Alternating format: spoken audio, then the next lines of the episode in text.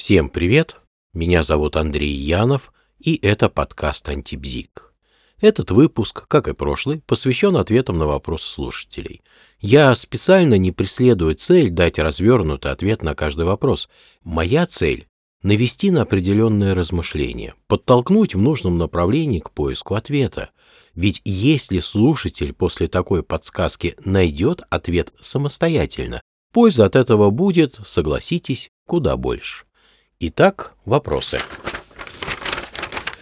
Татьяна пишет. Где граница между шопингом, который работает как успокоительное, и нездоровой страстью к покупкам? Что делать, если замечаешь за собой второе? Я, честно говоря, не очень хорошо понимаю, что такое здоровая страсть к покупкам и существует ли она вообще. Думаю, в норме человек решает купить тот или иной продукт, потому что этот самый продукт выполняет некоторую полезную функцию или удовлетворяет потребность. Собственно, ради этого он и приобретается. Если же что-то приобретается не ради использования, а ради самого процесса приобретения, вот тут и надо задуматься. Я полагаю, нет никакой разницы между успокоительным походом в магазин и нездоровой страстью к покупкам. И то, и другое про получение удовольствия, которое вы, очевидно, иным путем получить не можете. Почему? Возможно, потому что жить интересно не умеете. Если бы умели, то нашли бы массу иных способов получить удовольствие, и этот вопрос у вас бы точно не возник. Следующий вопрос от Ольги, которая пишет. Мы встречаемся уже 6 лет, и никто из нас не предлагает вступить в брак. Есть ли смысл в таких отношениях? Думаю, смысл вам придется найти самой, так как смыслы у каждого свои. Задам всего один вопрос. Вы зачем именно с этим человеком встречаетесь? Только ответьте на этот вопрос, начиная со слов «затем, чтобы» или «для того, чтобы». Как только ответ найдете, так и поймете смысл ваших отношений. А если ответ не найдете, значит смысла в них для вас нет. Далее, человек со сложно произносимым никнеймом пишет. Вы говорили, что для нормальных отношений нужен интересный человек. Как понять, что человек интересный? Интересный человек — это кто? Быть интересным человеком значит уметь интересно думать. Что значит интересно думать? Это значит находить нестандартные решения различных жизненных задач. Это с одной стороны. С другой, у интересного человека всегда на любой счет есть свое уникальное мнение. А уникальное оно потому, что он всегда думает исключительно своей головой, то есть все его мнения обоснованы исключительно его мыслительным или практическим опытом, а значит, они уникальны. Собственно, эта самая уникальность и делает его интересным. Следующий вопрос прислал Станислав. Он спрашивает, можно ли надеяться, что партнер со временем изменится к лучшему? А вот то самое лучшее, к которому вы хотели, чтобы он изменился, оно на самом деле является лучшим для него или только для вас? И еще вопрос. Ему есть ради чего это делать, ну, то есть меняться. Если есть, то вероятность изменения больше 50%. По крайней мере, ничто не мешает ему показать смысл этих изменений. Следующий вопрос от Екатерины, которая пишет. Между тобой и другим человеком всегда ровно 10 шагов. Если ты прошел свои 5 и тебя никто не встретил, разворачивайся и уходи. Можно ли это использовать как руководство к действию? А почему всегда именно 10 шагов? Других ситуаций разве быть не может? Можно ли это использовать как руководство к действию? А это смотря с какой целью вы прошли свои пять шагов. И что мешает сделать шестой шаг? Гордость? Корона на голове? Или может быть, другой человек не стоит того, чтобы делать еще один шаг навстречу. Если руководствоваться выше обозначенным вашим правилом, то получается, что никто не стоит того, чтобы делать шестой шаг. Что можно точно сказать, так это то, что если так поступать и идти только на 50% пути, то и на 50% отношений у вас будет меньше. Решайте, стоит ли руководствоваться этим правилом или нет. Так, следующий короткий вопрос и короткий ответ. Лена пишет, мужчина мной манипулирует, как на это реагировать? А что вы манипуляцией называете? От ответа на этот вопрос зависит, ну, очень многое.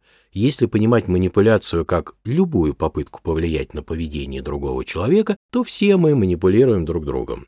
Если же вы понимаете манипуляцию как обман или как действие другого человека, которые скрытным образом вас приводят совсем не туда, где бы вы хотели оказаться, и вы это замечаете, то зачем позволяете так с вами поступать? Следующий вопрос от Ольги. У него есть неоконченные старые отношения, и он никак не хочет поставить в них точку. Уйти от него, поставить ультиматум или продолжать с этим мириться, пишет Ольга. Во-первых, если вы колеблетесь между уйти и остаться, значит, не настолько он вам интересен, чтобы вы точно хотели с ним быть. Во-вторых, вас подводит определенность. Иными словами, вы используете в своих рассуждениях крайне неопределенное понятие, и это неминуемо приводит к ошибкам. Представьте, вам нужно пройти из точки А в точку Б по карте, а она у вас размытая, и непонятно, где болото начинается, где топь заканчивается. Так что совершенно неясно, что значит неоконченные отношения. Он иногда с грустью смотрит на ее фото в телефоне, или они за ручку ходят в кино. Непонятно. Поэтому и не ясно, с чем именно вы хотите мириться и что именно вас не устраивает в неоконченных отношениях. И тут возникает еще один вопрос. Как вы думаете, когда отношения закончены? Вопрос не такой уж и простой. Пока вы это для себя не определите, поиск ответа не имеет большого смысла. Про ультиматум. Ну это ж манипуляция. И вы точно уверены, что он выберет вас? И есть еще один достаточно важный вопрос. А зачем вы вообще именно с этим мужчиной встречаетесь? И не идет ли тут речь о ревности и собственной исключительности? Вот над этим, я полагаю, есть смысл задуматься. Далее. Девушка с очень длинным ником вместо имени, который я произносить не буду, потому что он сложно выговаривается, пишет – что делать, если мужчина достаточно прижимистый и не очень хочет помогать материально, при этом имея возможность это делать? И опять у нас неопределенность. Как за ней порой удобно скрывать важное для понимания, хотя это важное и не всегда приятное. Вот что значит помогать? Кстати, чем помощь от заботы отличается, как думаете? Он настолько прижимистый, что вы платите за него в кино? Или он уже давно не покупал вам путевку на Мальдивы? Непонятно. А ведь от этого как раз и зависит ответ на данный вопрос. И, кстати, вы интересно заканчиваете свой вопрос, при этом имея возможность это делать. То есть вас не устраивает, что он вам мало денег дает. Вы знаете, есть всего два типа отношений, вот к которым можно свести любые отношения. Первый тип – это отношения, построенные на интересе. Второй тип – это отношения, построенные на заинтересованности. В чем интерес от заинтересованности отличается? Интерес – это деятельность по задаванию вопросов и поиска на них ответов. Вот представьте, вы смотрите футбол, и вам интересно, какая команда победит. Вам не важно, какая именно, потому что вы просто любите этот спорт. То есть вас устроит любой итог матча.